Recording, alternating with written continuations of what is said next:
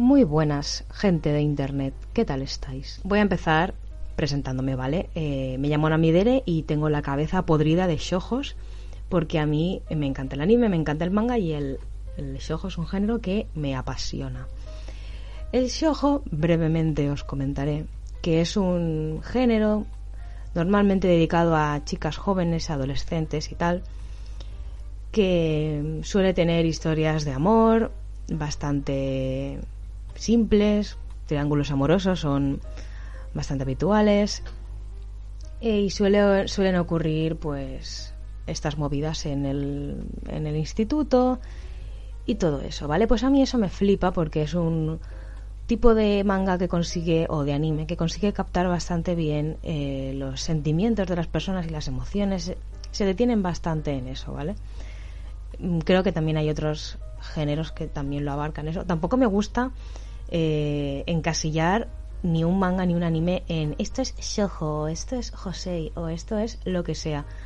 Porque yo creo que cuanto más completa eh, sea una obra, mejor. Y si una obra tiene acción y luego tiene movidas de los personajes y luego tiene drama y luego le das ahí un poco de misterio, pues va, va a ser guay, ¿vale?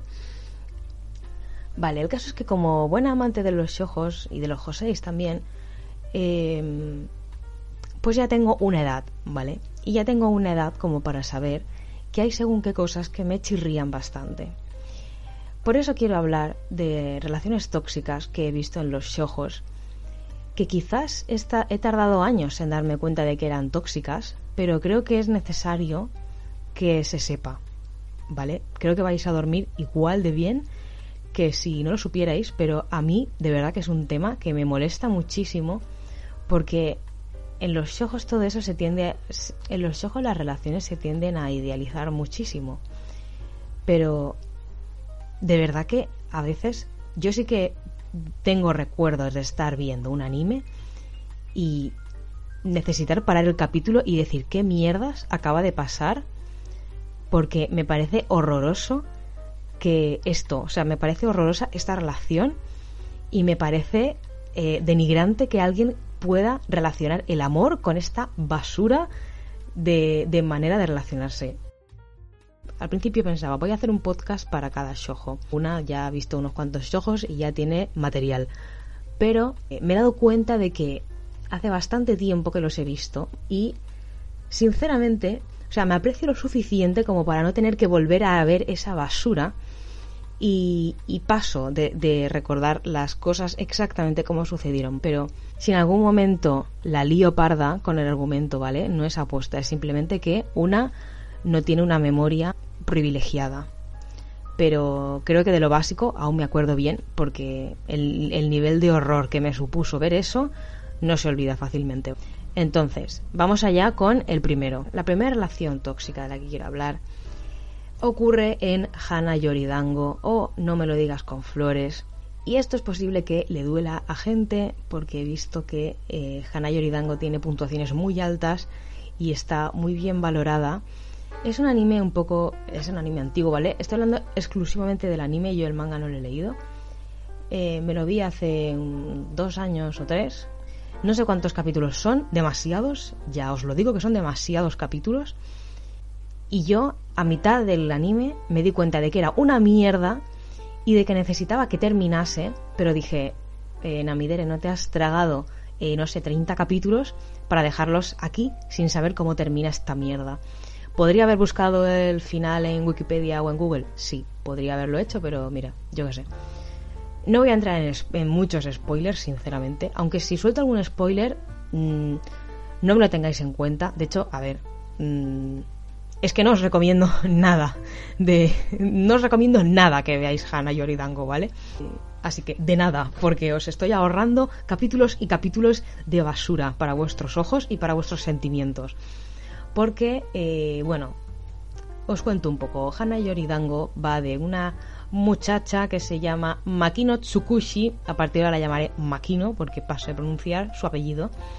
Eh, Makino es la típica eh, pues persona imbécil de los ojos, ¿vale? Porque en los ojos, a ver, reconozcámoslo, yo no tengo ningún problema en reconocerlo, en los ojos siempre la protagonista suele ser un poco lerda, sobre todo si hay un triángulo amoroso, la, protagonista es lerda. Véase eh, Vampire Night y la prota es eh, lo más indeciso que has visto en tu vida. Pero en todos los triángulos amorosos suele haber alguien, normalmente la chica, que es idiota. Véase Crepúsculo, véase Memorias de Idún, eh, véase Hannah Yoridango las narices, ¿vale? Pero os aseguro que, que Hannah Yoridango está muy por debajo de Crepúsculo. Ya, ese es el nivel. Eh, pues nada, la Maquino viene de una familia en plan normal que decide entrar en un instituto en plan para ricos, la élite.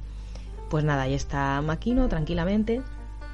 Y el primer día la lía parda y digamos que eh, se pone en su contra el grupo de los más guays, guays entre comillas, ¿vale? Porque a mí me parece que tienen una patada en la cara todos, pero son como los más pijos, repipis del lugar, pues se ponen en su contra, ¿vale? Que se llaman F4, ¿sabes? Como la tecla del ordenador. Pues se llaman eso. Y dos de esa gente, dos de, dos de esos personajes, dos de esos parias, son Rui Hanazawa, que a partir de ahora llamaré Rui, y Tsukasa Domyoji o Domyoji o como se llame ese hombre, le voy a llamar Tsukasa a partir de ahora. Entonces, este es el triángulo amoroso principal en Hana Yoridango. Makino, eh, alias Lerda, eh, Tsukasa, que es un violento de cuidado y que podría estar en la cárcel tranquilamente si no fuera menor de edad, y Rui, que Rui eh, pues tiene un poco de horchata en las venas, es lo más frío que te puedes echar a la cara, pero Makino dice, ay, pues qué muchacho tan frío y tan distante y qué raro es y qué poco habla y qué poco expresa, pues me mola. Y entonces pues Makino, eh, pues nada, empieza que le mola el Rui, ¿vale? Eh, creo que a estas alturas de la vida ya sabemos que Rui pasa cuatro pueblos de Makino y cuatro pueblos de casi todo el mundo, pero bueno. Eh, Tsukasa y Rui son amigos, no entiendo muy bien por qué, porque no se parecen en nada, pero están en, la misma Chupipandi Guay F4, que, que algún día hablaré del tema del bullying, ¿vale? Porque yo creo que Hana Yoridango se trata muy de jajas el tema del bullying, y a mí me parece que Makino eh, sufre bullying de manera muy fuerte, pero bueno, eso ya es otro tema, tampoco me acuerdo tanto. No os voy a decir con quién termina Makino, porque ese es el, o sea, os lo podría decir porque de verdad os aseguro que os vais a ahorrar minutos de vuestra vida. Pero si por casualidad hay algún fan de Hana Yoridango que me esté odiando ahora mismo, pues no querrá que lo diga por respeto a la serie, ¿vale? Pero bueno, en fin, yo creo que esta serie merece respeto al justo. A lo mejor el manga es una obra de arte, ¿vale? Pero el anime, pues no. Yo quiero hablar de la relación entre Tsukasa y Makino. O sea, hay varias escenas que a mí me perturbaron. Y no voy, ya he dicho que no he vuelto a ver el anime otra vez, pero me acuerdo perfectamente de uno de los momentos que más escalofríos me dio, que... Mm, a ver si lo recuerdo bien. Resulta que estaba Maquino escondida o en la azotea o en, no sé qué estaba haciendo Maquino, pero estaba en un sitio en el que se supone que no tendría que estar. Y entonces aparece su casa, alias el agresivo, el violento, el que se le pira la pinza, que la ve y entonces la tira al suelo y yo pienso, buah, le da una paliza y le revienta, ¿sabes? Creo recordar que estaban enfadados o que había pasado alguna movida, pero bueno, el caso es que se encuentran y él está súper enfadado con ella, en su casa, y entonces eh, decide tirarla al suelo. Eh, ella se tumba, él se tira encima de ella de manera que ella queda completamente inmovilizada. Su casa le coge de las muñecas a Maquino, de manera que Maquino no se puede mover. ¿Y qué hace su casa entonces? Pues evidentemente le besa mientras Maquino está llorando con cara de eh, Dios mío, me está besando y pensaba que me iba a matar. Eh, a mí esa escena no me pareció bonita. A mí esa escena me preocupó muchísimo porque yo pensé, es que la viola. O sea, es que me están poniendo una violación en mi cara. Al final creo recordar que no, que él se levanta, que dice, uy, me dejó dando a entender que se ha dejado llevar por sus emociones de hombre confuso y violento y entonces se pira. O sea, yo soy Maquino, ¿vale? O sea, yo estoy en su lugar y en ese momento el shojo para mí ya se ha terminado, porque yo al su casa este es que no le vuelvo a dirigir la palabra. Que luego lo, lo triste de todo esto es que esto a Maquino luego le gusta, porque le conmueve. También es que Maquino, a ver, está entre un violento que flipas y un trozo de hielo, que es Rui. Entonces yo creo que pues mira, Rui tendrá horchata en las venas, ¿vale? Pero eh, Rui no intenta agredirte sexualmente, ¿sabes? Que tú, Maquino, consideres que mm, su casa te quiere más que Rui o que demuestra más sus sentimientos solo porque casi te agrede sexualmente, pues tienes un problema, amiga. Eh, pero bueno, luego hay otra frase que he encontrado también por YouTube, en la que creo que eh, Maquino, por cosas de la vida, llega tarde a una cita con su casa. Entonces, eh, su casa está enfadado, pues como el 80% del anime, su casa está enfadado. Y entonces se acerca hacia ella de manera mm, súper decidida. Y ojo, ojo a lo que piensa Maquino, porque eh, Maquino en ese momento se medio agacha y dice, uy, me va a pegar. Eh, Maquino, guapa, si tú quedas, o sea, si tú te estás planteando salir con un hombre mm, y tu primera reacción al ver que viene ese hombre hacia ti de manera decidida es acojonarte y decir, Dios mío, que me pega, a mí no me da confianza, Maquino, ¿qué quieres que te diga? A mí eso, pues no. Es que no lo entiendo, no lo entiendo. Es que alguien me va a decir, ya, pero es que luego lo compensa, ya, pero es que eso nos suena mucho a el típico argumento del maltratador, de hoy casi te pego, y pero al día siguiente te invito a un baile y te regalo flores y te regalo un colgante y eres la mejor y demuestro que soy súper sensible, es que a mí, sinceramente, me da mucha grima su casa, me da muchísimo asquito. Cada vez que lo veo, que es poco, gracias a Dios, porque ya desde que vi el anime ya dije, mira, never again, eh, Namidere, búscate otro hobby en la vida. Eh, no, porque toda la relación de Makino y su casa se basa en que a su casa se le va la pinza y, pero luego lo intenta compensar y le, sale bien, evidentemente, porque Maquino se pilla más por él y se confunde más y muy bien. Y 4.000 capítulos más de gratis, vale, estupendo.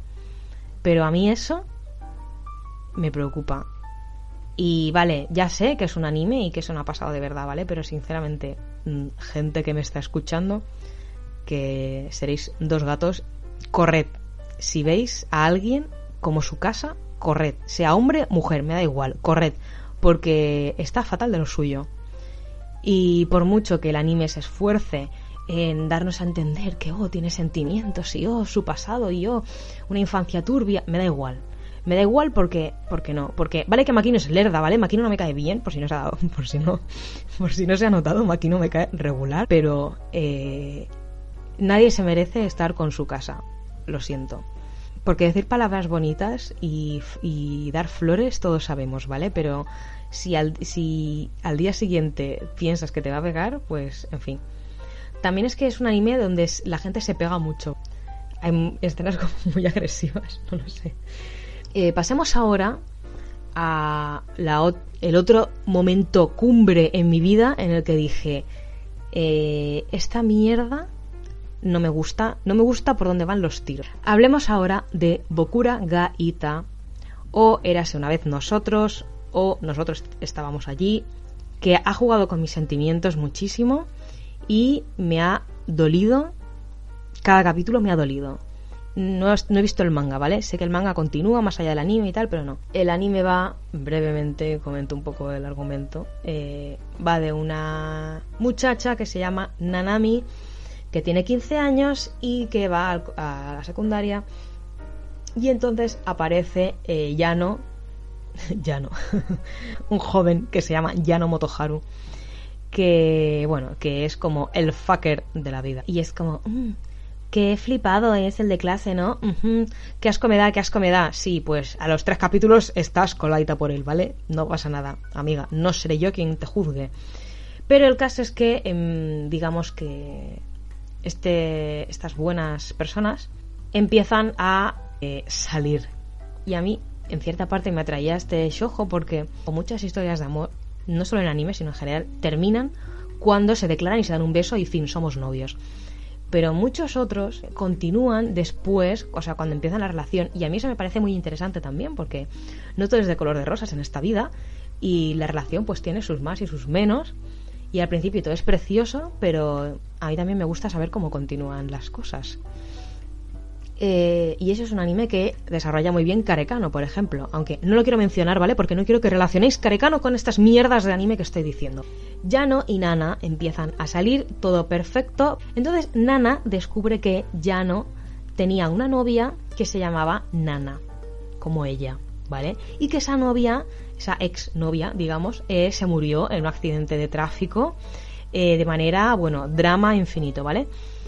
Entonces, Nana eh, ya no es su novia, ¿vale? A partir de ahí, Nana se convierte en su terapeuta y el anime va de cómo Nana, a pesar de las movidas mentales que tiene Yano, que ya no tendría que ir, eh, vamos, tendría que ir a un psicólogo y el psicólogo le haría pase VIP para Yano, porque Yano tiene unas movidas mentales que no se lo cree ni él, pues eh, no. Pues Nana es la que se esfuerza y todo es hay justificar a Yano y Nana comiéndose la cabeza, pero el amor es más fuerte que los recuerdos y bueno, una angustia, una angustia. Y hay una escena que no sé si encontraré, ¿vale? Me da mucho asco buscar esta escena, pero voy a intentar buscarla. Donde eh, Nana y Yano casi tienen, digamos, relaciones sexuales. Pero al final Nana dice que, oye, mira, que no, que me lo he pensado mejor y que hasta luego. Y entonces pues se va en el autobús, ¿vale? Me acuerdo perfectamente de esto. Ya no la acompaña a la parada y entonces ya no eh, se queda mirando, viendo cómo Nana se va y piensa, vaya, ha estado cerca o qué lástima, ha estado cerca. Y yo ahí, pues, eh, me salió un herpes cuando vi eso, eh, porque dije, qué lástima, qué lástima porque este anime va de... O sea, va de que Nana justifica todo lo que hace Yano. Hay gente que tiene esa tendencia a enamorarse de alguien a quien quiere proteger o a quien quiere salvar o a quien quiere arreglarle la vida. Y no, ¿vale? No. No porque tú no tienes que salvarle la vida a nadie y, y, no porque esa persona se tiene que salvar la vida a ella misma. Que te enamoras de alguien y ese alguien tiene sus movidas. Vale, estupendo, pero una relación no es eso. Una relación no es salvar a otra persona. Y eso en los ojos también se ve muchísimo. Que la protagonista se enamora del lobo, pero resulta que no, que no es un lobo, que es un cordero, pero que tenía piel de lobo. Y entonces la protagonista parece que es la única en la tierra que ve al cordero y entonces decide que entre ella y el poder del amor y no sé qué, pues quitarle la piel al lobo y que sea un cordero y todos felices. Pues no. La vida no es así, amigos. La vida no es un shojo. O sea, esto, vamos, me lo puedo poner de intro del canal y de intro de mi vida. La vida no es un shojo, ¿vale? Y Hana Yoridango es una mierda, ¿vale? Hasta aquí llegamos. Pero Bokura Gaita me dolió porque atacó a todas esas cosas que yo cuando vi, que lo vi, yo qué sé, creo que tenía 18 años cuando vi esto, atacó a todos esos ideales que yo tenía de, de una relación de pareja y me di cuenta de que no. Por eso me molesta tanto Bokura Gaita, porque no veo una relación equilibrada allí. No digo que al final del anime la, relación no sea mejor, o, no me acuerdo, sinceramente os lo digo, ¿vale? Pero en este shojo, por ejemplo, cuando empieza esta relación, cuando Nana y Yano empiezan a salir, la relación es muy tormentosa, muy eh, de idas y venidas, muy de, ay, es que eh, tengo el mismo nombre que su ex que murió, entonces no sé si me ve a mí o ve a su ex. Y entonces, pues, en, lugar de decirle, oye, ya no, aclárate la cabeza y cuando la tengas aclarada, pues me comentas si quieres que seamos novios o no, pues no, voy a estar yo eh, intentando desarrollar una terapia eh, para llano para que se aclare la mente. Y no, no, os lo digo, porque ni Llano ni nadie vale tanto la pena como para que tengas que estar tú detrás de esa persona para curarle o para salvarle. Y eso me parece muy triste, porque yo creo que por eso me impactó tanto la escena del autobús. Porque, me, porque mientras en el autobús, Nana, creo recordar que estaba sonrojada de, ay, nuestra relación ha avanzado mucho porque hoy es la primera vez que veo a Llano sin ropa, no sé qué. No sé, las típicas, los típicos pensamientos que tienes tú cuando ves a tu novio por primera vez desnudo, ¿vale? Yo qué sé. Pues ya no, eh, no estaba pensando, ay, es la primera vez que veo desnuda a Nana, ha sido bonito, tal.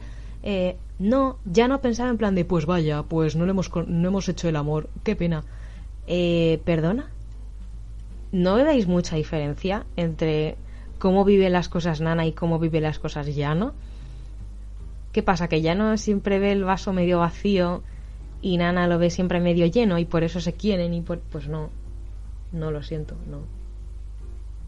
Y hace tiempo que no lo veo, ¿vale? El anime, pero me cansé de ver llorar a Nana y de, y de ver cómo se comía la cabeza. Me cansé mucho y me afectó mucho porque yo también he sido de rayarme la cabeza muchas veces con estos temas, pero es que Nana no se merece eso. No estoy diciendo que ya no, no la quiera, ni que vaya a joderle, pero eh, ya no... Mm, con Nana se ha acostumbrado demasiado a que... Ay, pobre llano, ay, es que tal... No, entonces no me gusta. Lo voy a dejar ya. Por hoy creo que es suficiente porque me, está me están saliendo sarpullidos de recordar todo esto. Hoy he hablado de Hana Yoridango y de Obokura Gaita. En, la, en el próximo podcast seguramente hablaré de la relación que tienen Takumi y Nana del anime Nana, bueno, del manga Nana. Eh, porque si queréis un ejemplo de relación tóxica, eh, buscad en Google Takumi y Chinose y vamos, se os caerá un ojo del susto. Eh, y si no, tranquilos que os lo cuento yo el siguiente podcast. Si tenéis alguna sugerencia, eh, si recordáis en algún anime o en algún manga una relación tóxica o me lo decís y yo lo leo encantada. No hace falta que sean los protagonistas, ¿vale? Por ejemplo, Takumi no es el protagonista, Dios nos salve. Eh, Takumi no es el protagonista de Nana. Nana sí, pero bueno, no pasa nada. En fin, muchas gracias por escuchar hasta aquí. No me lo creo. Eh, si, has si has llegado hasta aquí, te quiero. Y nada, nos vemos la próxima vez. Hasta luego.